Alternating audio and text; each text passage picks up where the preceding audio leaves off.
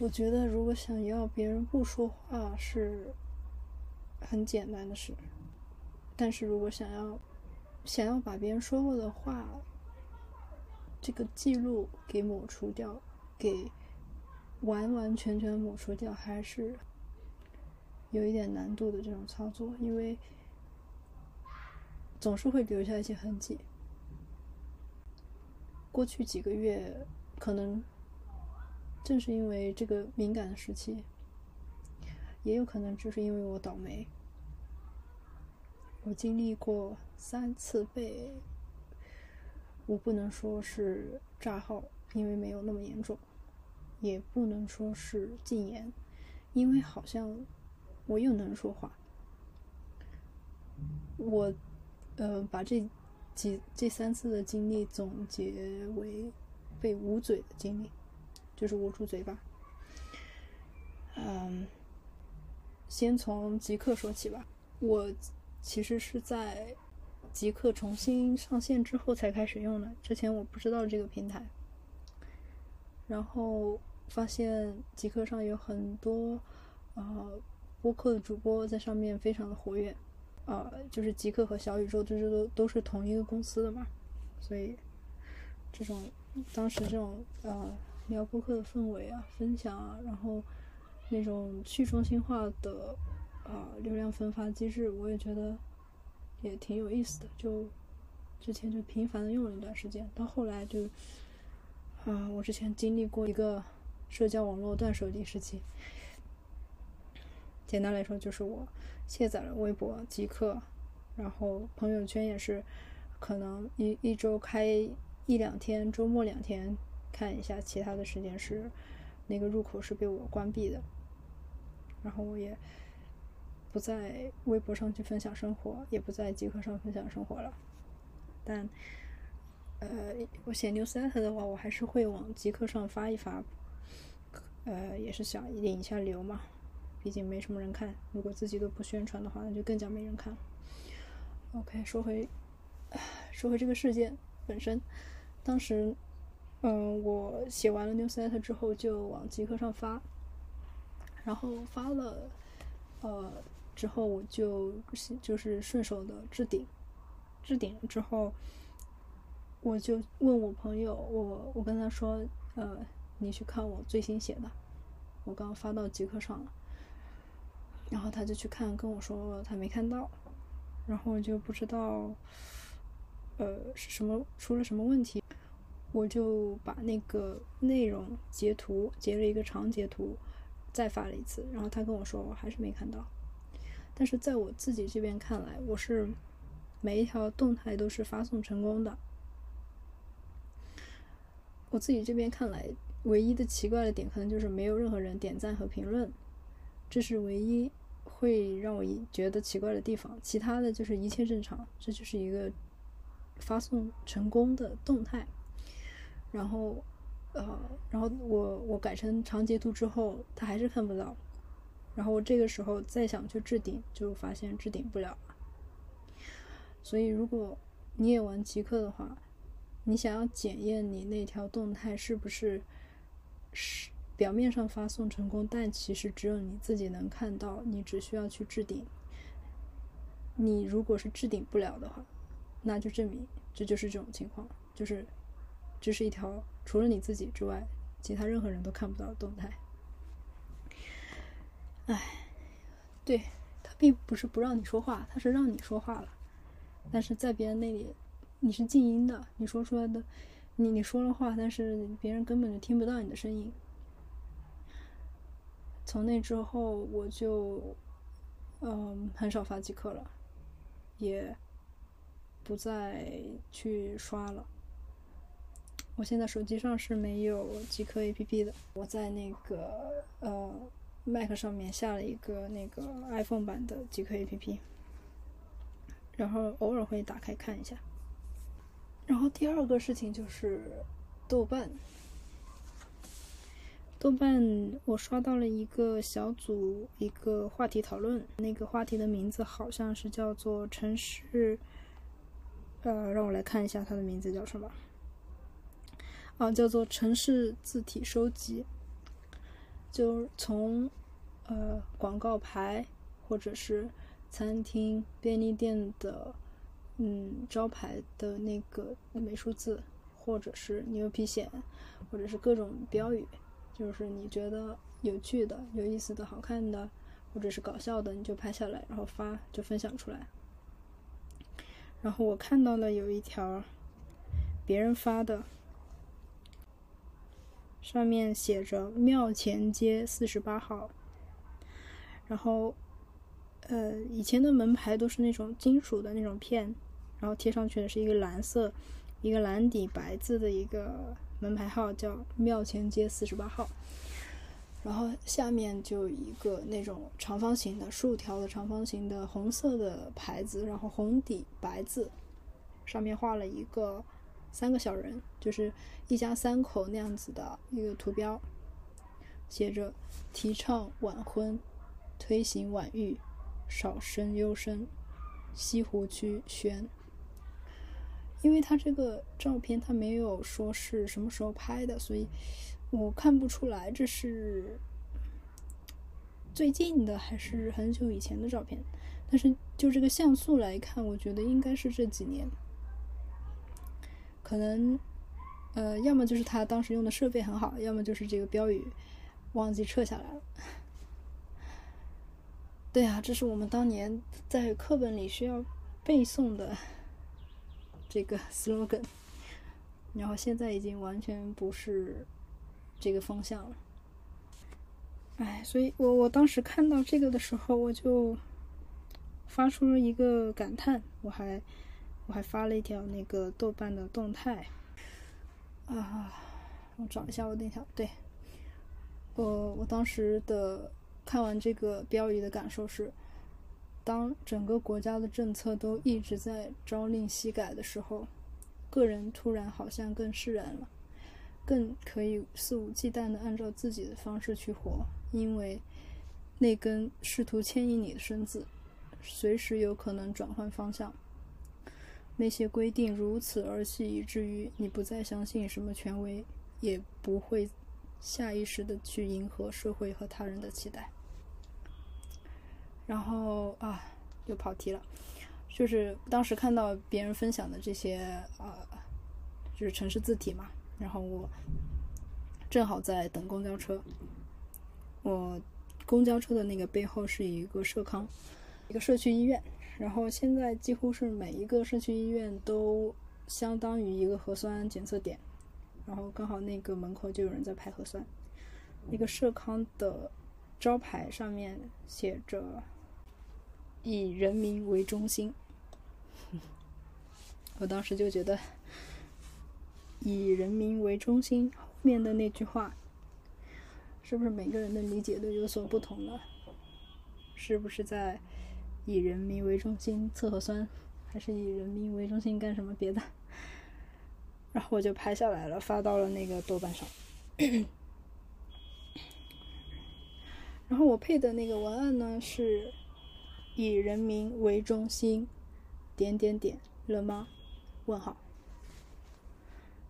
嗯，没过多久就有一个人评论我说：“以人民为中心割韭菜。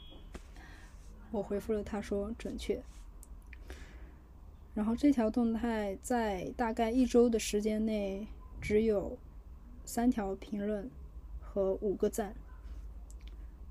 当他达到第五个赞的时候，我就发现我那条动态被删掉了。我收到了一条豆瓣的通知，他说：“嗯，某某某你好，呃，你。”发布的动态以人民为中心了吗？或该动态分享的内容已被移除，系统已将原文发往你绑定的邮箱地址。原因含有违法或不良信息。哈哈，唉，然后后面还有一段话：如你的发言近期多次被网站管理员删删除，你的账号可能会受到禁言或封禁处理。为确保账号的正常使用，维护网站良好氛围，请遵守社区指导原则。谢谢你的理解与支持。如有疑问，可发邮件至叉叉叉咨询。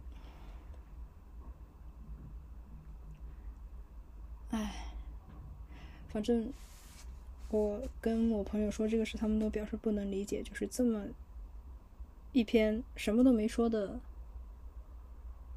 动态，居然会啊让他来动用他这个什么权利来删帖，我都是觉得没有必要。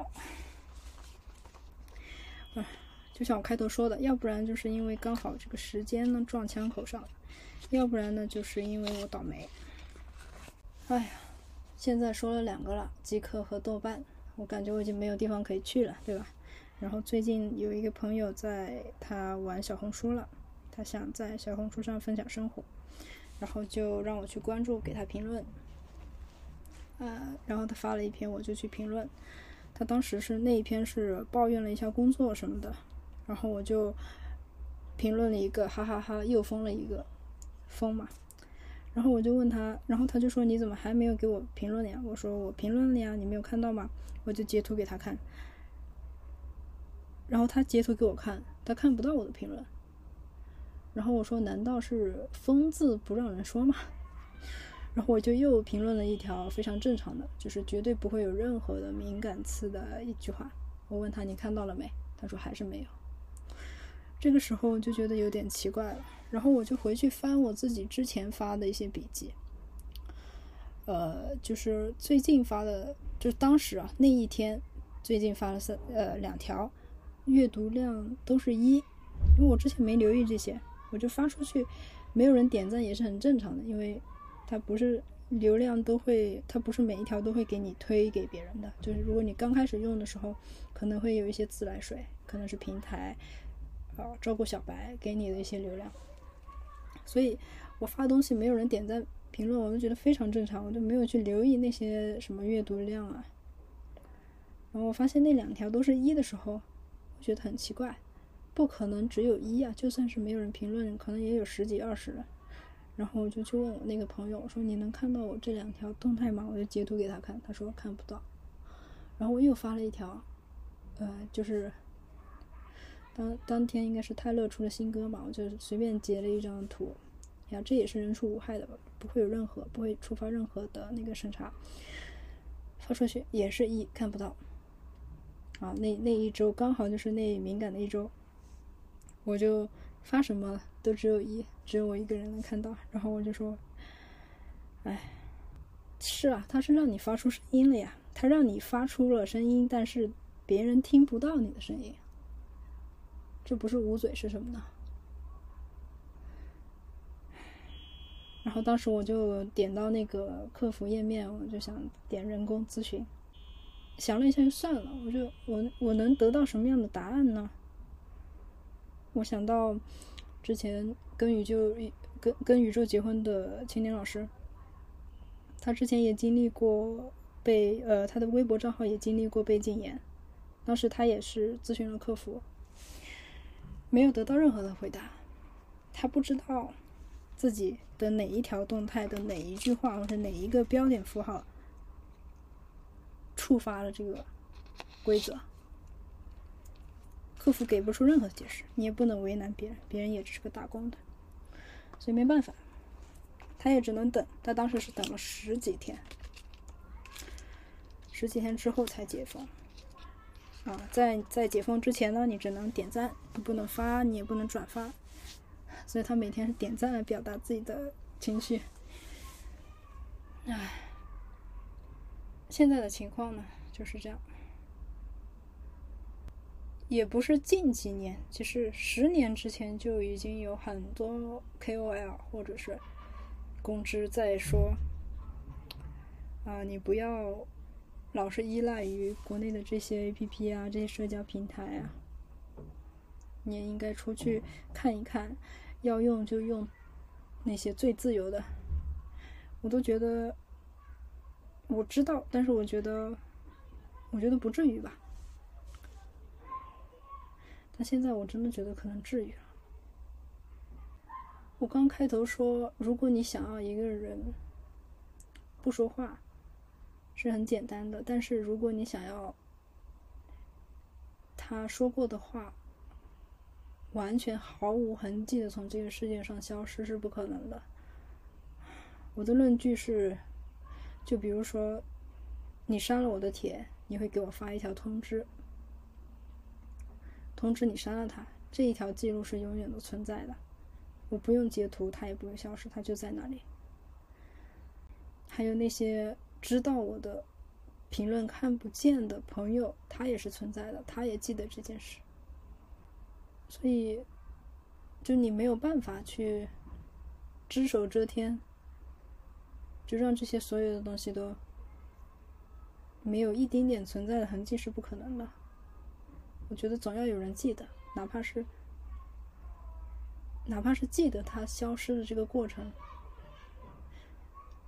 前段时间听了袁宇龙的一期播客，他的名字我很喜欢，我也很推荐大家去听一下那一期。播客的名字的全称叫做《美西元与东方巨龙》，然后是他们的第九十期，名字叫做“愿住有所居，活有所寄”。其实我们要的，其实只是记录而已。我在做的事情也只是记录我自己的生活而已，但是目前就是这么简单的一个愿望，可能都很困难了。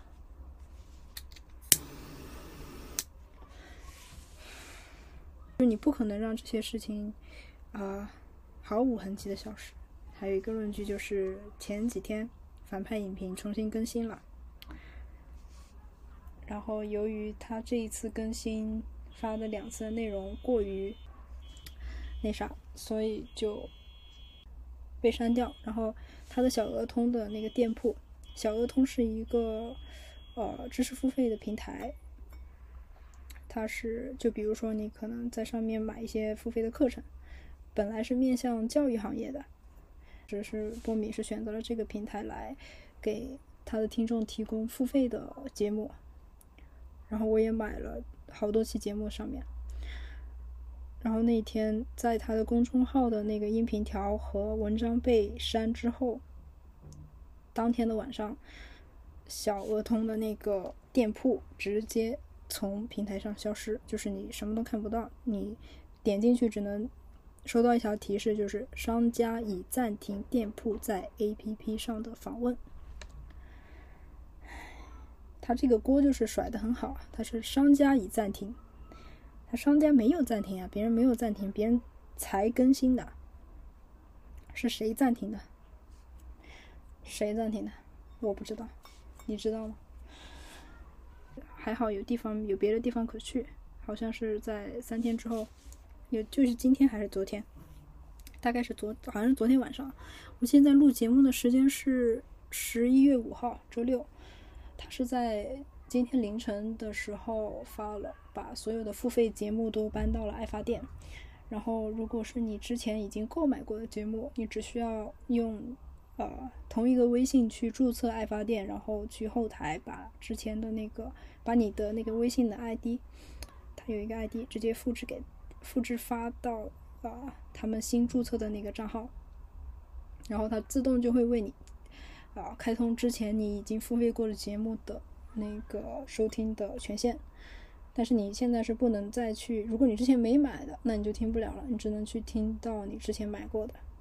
嗯，然后很有意思，群里就有一个人说，呃，有有一个人说自己的微信是在这期间炸号了，就等于说他不能用这个同一个微信去去登录注册，他可能就获取不到他之前已经购买过的这个信息。这也是我说为什么你没有办法让这些发生的事情毫无踪迹的消失，这就是一个证据，这就是它存在过的证据。说这么多有什么意思呢？我也不是要呼吁什么，啊，我不知道怎么去去升华和总结。我每次说话都是这样，好像都是一些。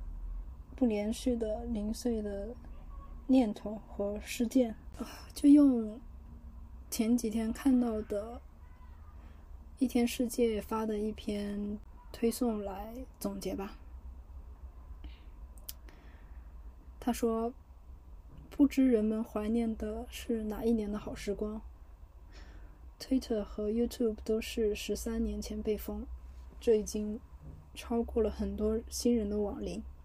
至于老人，算你一九九七年上网，最多享受了大约十二年的相对自由网络，以及十三年的残废网络。